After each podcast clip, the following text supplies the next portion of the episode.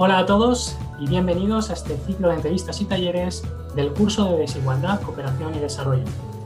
Este es el módulo de Ecología y en esta ocasión vamos a hablar de decrecentismo y cambio climático. Para ello contamos con Luis González Reyes.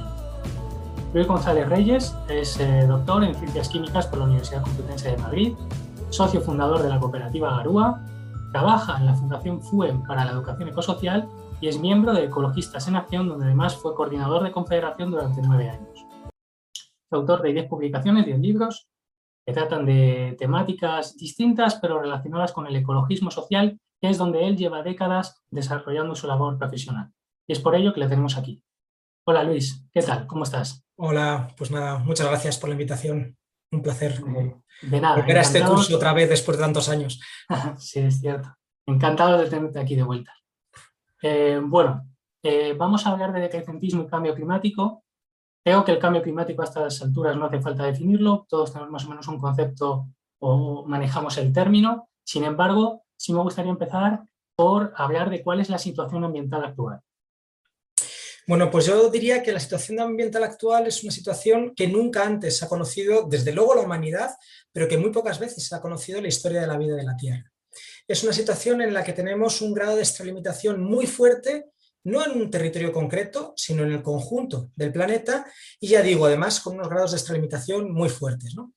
Podríamos hablar de por lo menos cuatro elementos ambientales muy importantes para definir el momento en el que vivimos.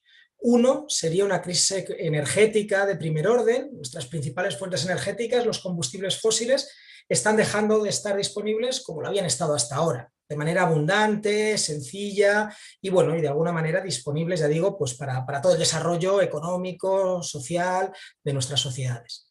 No solamente empiezan a dar síntomas de agotamiento los combustibles fósiles, sino también un montón de recursos minerales, de recursos materiales indispensables también en el funcionamiento de nuestra economía.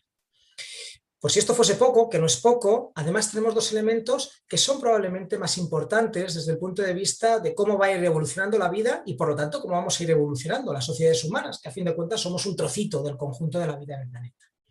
Uno de esos elementos es la pérdida de biodiversidad. Ahora mismo se están extinguiendo especies a un ritmo similar a la última gran extinción de vida que hubo sobre el planeta, la de los dinosaurios, y claro, una sociedad como la nuestra, que es ecodependiente, es decir, que dependemos de un montón de funciones ecosistémicas, pues para poder llevar a cabo pues, la fertilización de nuestros campos, el mantenimiento de, la tierra, ¿no? de una tierra fértil, la polinización, la depuración de aguas, de aire y un largo etcétera, de los que dependemos de ese entramado ecosistémico. Bueno, pues este entramado se está rompiendo fruto de esa pérdida de biodiversidad masiva. Y el último elemento tendría que ver con la emergencia climática, con el cambio climático, que si bien es una realidad que estamos viviendo en la actualidad, ya es algo que existe y que tiene impactos sobre nuestras vidas y también sobre nuestras economías y nuestros órdenes sociales, pero bueno, puede tenerlos mucho más. El sistema climático no es un sistema lineal, sino que es un sistema, como todo sistema complejo, en el que a partir de una serie de umbrales se pueden disparar toda una serie de actividades, una serie de bucles de realimentación que hagan que nuestro equilibrio climático se parezca cada vez menos al del Holoceno, que es el que tenemos como característica en los últimos 10.000, 12.000 años, y evolucione hacia otro nuevo equilibrio climático notablemente más cálido y que desde luego pues, sería desastroso ¿no? para lo que es cualquier tipo de orden social que se quiera parecer mínimamente a lo que tenemos en la actualidad. Así que una situación de crisis ambiental pues, de una gravedad muy importante y de unos impactos muy fuertes sobre nuestras vidas. ¿Hay solución para esta situación ambiental o qué, podemos hacer actualmente para, intentar solventarlo? Porque llevamos muchos años, sobre todo en las grandes políticas, estas convenciones internacionales en las que se llegan a acuerdos que luego no se traducen en nada. ¿Realmente ¿Podemos hacer algo a día de hoy a nivel personal para, cambiar esto? Bueno, yo plantearía dos aspectos de esa pregunta. La primera, porque muchas veces cuando lo que se plantea es ¿hay solución a los problemas que tenemos? Básicamente lo que se quiere decir es ¿vamos a poder seguir viviendo más o menos como estamos viviendo hasta ahora? ¿no? Pues haciendo algunos ajustes y demás. Y yo diría mm. claramente, no no hay una solución que nos permita tener nuestro entramado de producción y consumo globalizados, nuestros consumos altamente energívoros, altamente consumidores de distintos materiales, con unos impactos muy fuertes sobre el entorno. No los hay, no los hay. Pero es más, iría más. No tenemos ya ni tiempo siquiera de hacer una especie de transición ordenada. Si esta conversación, en vez de estarla teniendo en el 2021, la hubiéramos tenido en 1970 o a lo mejor incluso en 1980, pues podríamos decir, bueno, tenemos todavía un margen de un tiempo para poder hacer esas transiciones más o menos ordenadas y meternos dentro de los límites del planeta. Pero es que estamos en el 2021, un año pues caracterizado pues, por una pandemia que tiene detrás una pérdida de biodiversidad, por unos incendios con una virulencia y una extensión que no se conocían ¿no? en Siberia, en Australia, pues por unas olas de frío o unas olas de calor, ambas muy relacionadas con el calentamiento global, pues por ejemplo con casi 50 grados en Canadá, ¿no? o con tormentas de, frío pues que se conocían muy pocas veces en España en este, este invierno. ¿no?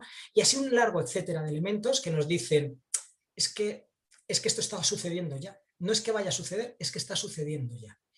Así mm. que yo creo que lo que no podemos hacernos es falta esas expectativas, ya digo, de poder mantener nuestro entramado pues más o menos como lo que tenemos, porque a fin de cuentas somos ecodependientes y si nuestro entorno está modificándose de forma importante, pues nuestras sociedades también lo van a tener, pero es más, no tenemos tiempo ni siquiera de hacer unas transiciones ordenadas. ¿Eso qué quiere decir? ¿Que no podemos hacer nada? No. A esa otra parte de la pregunta podríamos decir, podemos hacer muchas cosas. Es más, debemos hacer muchas cosas, por lo menos en un doble sentido. Una primera parte es que sí, efectivamente tenemos una crisis ambiental que en gran parte ya es insoslayable, hay situaciones que no tienen vuelta atrás, por lo menos no tienen vuelta atrás en los próximos milenios, que efectos de nuestra vida es que no tienen vuelta atrás, ¿no? Pero eso no quiere decir que no tengamos escenarios peores que pueden venir. Bueno, a nivel climático estamos ahora en el punto en el que o se han activado ya los bucles de realimentación positivo que nos lleven a otros escenarios climáticos o están a punto de activarse. De manera que es muy importante, es muy perentorio poner en marcha medidas de mitigación del cambio climático, pues que de alguna manera reduzcan las concentraciones de CO2 en la atmósfera y obviamente primero empecemos por dejar de aumentar esas concentraciones, de emitir esos gases, porque si no la cosa puede ser notablemente menor. Así que podemos hacer mucho en el sentido de intentar que la situación no se degrade más y nos va mucho en ello que no se degrade más. Pero podemos hacer cosas también en otro sentido distinto. Y es que cuando un orden social se viene abajo y nuestro orden social se está viniendo abajo, otros necesariamente van a surgir. Es inevitable. El ser humano es un ser pues tremendamente social, vivimos en sociedad, somos interdependientes, no solamente codependientes, sino también interdependientes, necesitamos de las personas, pues de alguna manera para tener vidas, vidas dignas y esto hace que irán surgiendo otras organizaciones sociales. Bueno, en la medida que las prefiguremos, que las vayamos conformando ya, que las vayamos creando, bueno, pues tendremos más posibilidades de que esas organizaciones sociales se parezcan más a organizaciones democráticas, sostenibles, justas, que a todo lo contrario. Es decir, del desmoronamiento de nuestro orden pueden surgir órdenes muy diferentes y tenemos capacidad de influir en cómo son esos órdenes y de conseguir pues, que de, este desastre, porque vivimos una sociedad que es un desastre desde el punto de vista social y desde el punto de vista ambiental, pues construyamos, no sin esfuerzo, no sin conflicto, no sin complicaciones, pues sociedades en las cuales la vida merezca mucho más la pena de vivir. Entonces entiendo que hay una relación íntimamente ligada entre el desarrollo que hemos llevado hasta ahora, o por lo menos en los últimos siglos, y, este, y estas variables ambientales o esta situación ambiental, ¿no? Sí, porque cuando desde el punto de vista macro hablamos de desarrollo, mm. en realidad, no nos vamos a engañar, estamos hablando de crecimiento, pero no de crecimiento de cualquier cosa, estamos hablando de crecimiento del Producto Interior Bruto, que es el macroindicador ¿no? que nos sirve para ver pues, si los países van bien, si las economías van bien, si los territorios van bien. ¿no? Cuando hablamos de desarrollo y cuando se habla de desarrollo pues de verdad, ¿no? pues hablamos en realidad de crecimiento del Producto Interior Bruto. ¿Y qué pasa con el crecimiento del Producto Interior Bruto? Bueno, pues que cualquier actividad económica requiere de un consumo material y de un consumo energético. No existe la economía desmaterializada, no existe la economía que flota en el éter. Y hay un indicador clarísimo de esto, es que hay una correlación prácticamente lineal entre el aumento del PIB a nivel global y el aumento en el consumo de energía a nivel global. Hay una correlación prácticamente lineal entre el aumento del PIB a nivel global y el aumento en el consumo material a nivel global. Y por si esto fuese poco, hay también una correlación lineal entre, entre, el aumento del PIB a nivel global y el aumento de la concentración de dióxido de carbono en la atmósfera a nivel planetario. Esto lo que nos está diciendo claramente es que cuando hablamos de desarrollo, hablamos de crecimiento económico, estamos hablando también de destrucción ambiental porque no hay posibilidad de mantener un crecimiento, no hay datos empíricos que lo sostengan, pues sin hacer pues, todo ese proceso de degradación de nuestro entorno y por lo tanto de socavarnos las bases de nuestra existencia sobre el planeta, de nuestra existencia digna.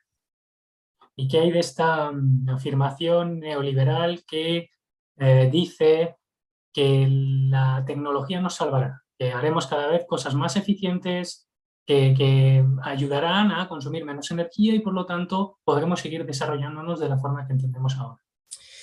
Bueno, eh, si yo tuviese que decir un gran mito que tiene nuestra sociedad, ¿no? Y digo mito con conciencia de que digo mito, en el sentido de que hay detrás poco pensamiento científico y mucho pensamiento mágico, diría que es este que denuncias, ¿no? Esto de que la tecnología nos va a salvar.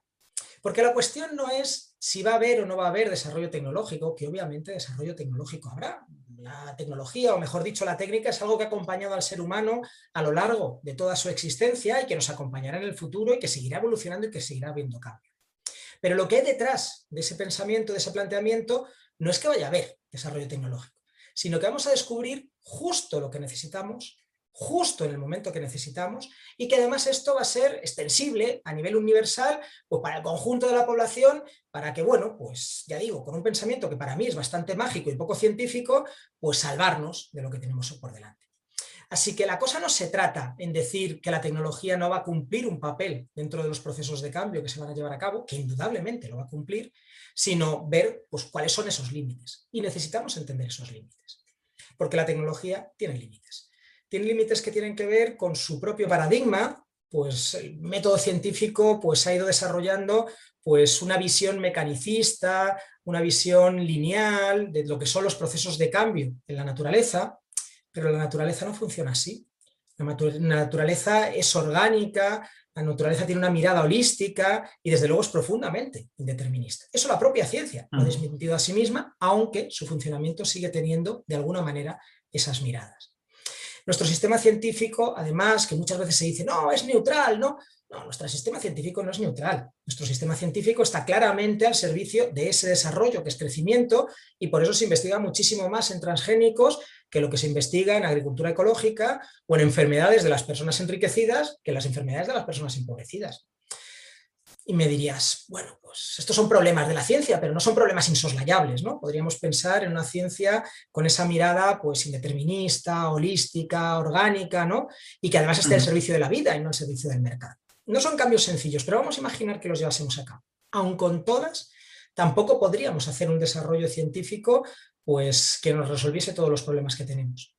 Y no podríamos hacerlo porque de alguna manera la ciencia va encontrando también límites tenemos cada vez más dificultades en descubrir cosas nuevas. Esto nos cuesta entenderlo a nivel intuitivo, pero en realidad es lo que está pasando. Por ponerlo con un ejemplo, los últimos descubrimientos relevantes, de verdad relevantes en física, tienen un siglo. La teoría de la relatividad, todo el tema de la física cuántica, eso es de principios del siglo XX. Estamos a principios del siglo XXI, desde entonces se ha investigado una barbaridad con muchas personas, con un desarrollo tecnológico a máximos y bueno, pues no hemos conseguido hacer grandes avances, porque la tecnología, como producto humano que es, pues no es ni omnisciente ni omnipotente, sino que es limitada, porque los seres humanos somos limitados y por lo tanto esos descubrimientos pues cada vez nos cuestan más, porque lo que hemos descubierto primero era lo fácil y lo que tenemos por delante pues es cada vez más difícil. Y esto, que lo podíamos ver con el ejemplo este de la física, en realidad se, se, se repite en muchos campos hay un estudio que a mí me gusta mucho citar y que lo que viene a mostrar es que no es que no inventamos cosas, inventamos cosas, pero lo hacemos cada vez más lenta. El pico de máxima inventiva no estuvo ni siquiera en el siglo XX, sino en el siglo XIX, ¿no? para darnos un poco idea de esto. Y otra idea que yo creo que es importante para hablar un poco de los límites, de lo que tiene que ver con la ciencia, es que cuando ahora vemos cuál es el desarrollo científico, no es un desarrollo científico como el que podía haber en el siglo XVIII, o incluso como los que podía haber en el pasado, en el cual la tecnología desempeñaba un papel relativamente secundario o de ayuda. No, ahora mismo la tecnología es central en cualquier tipo de desarrollo científico. Si tú vas a un laboratorio de lo que sea, de física, de biología, de, de lo que sea, hay un montón de aparataje, un montón de máquinas tremendamente complejas, sin las cuales no hay capacidad de innovación porque lo que tenemos por delante cada vez es más costoso. Bueno, pues esas máquinas no flotan en el éter. Esas máquinas necesitan energía, esas máquinas necesitan materiales para su producción y si estamos diciendo que estamos llegando al límite de disponibilidad material y energética, desde ahí estamos hablando también de límites en el desarrollo tecnológico, no solamente ya en lo que podría ser la inventiva, sino el poder utilizar esas nuevas tecnologías con materia, o sea, con maquinarias cada vez más sofisticadas y más complejas de construir y por lo tanto pues, con más requerimientos materiales y energéticos detrás. Así que con todo esto pues lo que vengo a plantear es, bueno, pensemos que la tecnología puede coayudar en algunos momentos a los procesos de cambio, pero entendamos que los verdaderos cambios que tenemos que tener no son en el plano tecnológico, sino que son sobre todo en el plano político, en el plano económico o en el plano cultural. Es ahí donde tenemos que incidir en nuestras formas de relacionarnos entre las personas y con el resto de seres vivos con el planeta, ¿no? Y la tecnología, pues bueno, pues desempeñará un papel dentro de toda esta historia, pero desde luego no nos va a salvar del atolladero en el que estamos. Y por cambiar un poco de tercio y relacionando con esto que acabas de decir, de los cambios políticos y culturales, ¿qué relación hay entre la desigualdad y la variable ambiental? ¿O es el cambio climático que es un, fenómeno global igualitario? Bueno, pues yo diría que hay como tres tipos de relaciones. Hay una primera que es como más, más estructural y es que cuando haces un recorrido a lo largo de la historia de la humanidad, pues los sistemas de dominación se entrelazan continuamente entre sí. Los sistemas de dominación, pues a nivel de los seres humanos, pues las relaciones de dominación de clase se realimentan con las de género, se realimentan con las étnicas o se realimentan con las de edad, ¿no? Y que bueno, pues hablamos pues de esta interseccionalidad, ¿no? Que habla de estas distintas desigualdades que se, se juntan y de alguna manera van en un paquete. Pero es que algo similar pasa con el resto de seres vivos es decir, con cómo nos relacionamos con el resto de seres vivos, no desde posiciones pues, de respeto, de igualdad, de, de alguna manera de integración dentro de los ecosistemas, sino también de dominio. Así que pensar en desigualdades sociales es pensar también en desigualdades entre especies, ¿no? o de alguna manera en impactos ambientales. Son procesos que mentalmente, dentro de los paradigmas culturales, económicos, políticos, suelen ir asociados. Entonces, ahí hay una primera asociación, y digo que tiene mucho que ver con esa mirada cultural, ¿no? de cómo entendemos nuestras relaciones con el otro, otro humano u otro no humano. Hay un segundo elemento, y que lo apuntabas en la pregunta, y que es absolutamente determinante, y es que los impactos ambientales conocen de clase es que claramente las clases más desfavorecidas son las que sufren el grosso de los impactos. Y podríamos decir que lo sufren en toda la cadena, desde lo que es el proceso de extracción en los procesos productivos, ¿no? Y que, bueno, pues, ¿dónde están los mayores extractivismos ahora mismo y dónde están los mayores impactos a nivel pues, de esos extractivismos? Pues claramente en regiones empobrecidas del planeta, pues que no se han podido resistir ante, ante llevarlo a cabo. Hasta el proceso final, ¿Dónde están los barrios que sufren mayores niveles de contaminación o que están en condiciones ambientales peores y por lo tanto pues más desfavorables para las personas? Pues claramente en esos lugares en los que las poblaciones tienen también pues unas condiciones de clase pues que están en situaciones más desfavorecidas.